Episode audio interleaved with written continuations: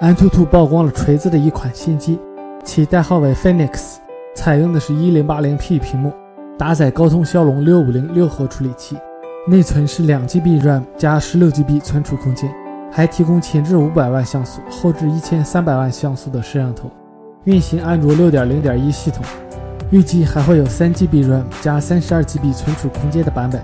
从配置上看，这很有可能是坚果二代，而从锤子之前的举动来看。已经调低了坚果一代的售价，这应该是为新品让路。但是老罗迅速做出了回应，安兔兔又一次被打脸。但从老罗之前的言论来看，锤子科技新一代的产品配置将更高，还要带好安全带等着。难道是要做手机界的秋名山车神？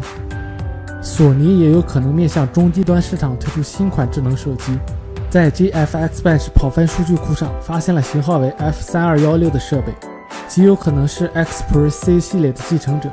该机配备了4.6英寸 1080P 屏幕，搭载 1.9G 赫兹联发科 Helio P10 处理器，搭配马力 T860、2GB 内存、16GB 内置存储、2100万像素的后置摄像头和1600万像素的前置摄像头，预装安卓6.0操作系统。索尼的黑科技，你知道多少呢？近日，索尼公布了自家的隐形眼镜相机专利。从专利描述来看，这是一部包括镜组、图像传感器、微处理器和存储单元的完整相机，而且内置无线天线，可以传输照片到智能手机或笔记本等设备。这款隐形相机拥有完整的成像系统，还可以执行正常的变焦、对焦等操作，具备图像防抖功能。内置的显示单元可以直接显示图像。带上这款设备该如何操作呢？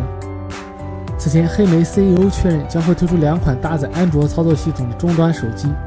国内网站再次分享了这两款设备的清晰渲染图。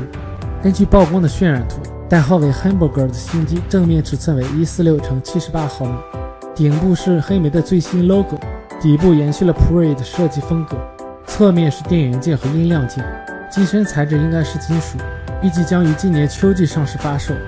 另一款设备代号为 Roll。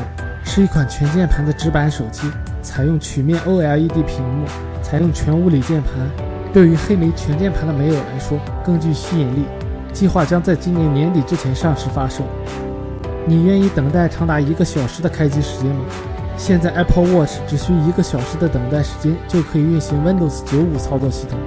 开发者 Nike 详细展示了 Apple Watch 运行老款 Windows 系统。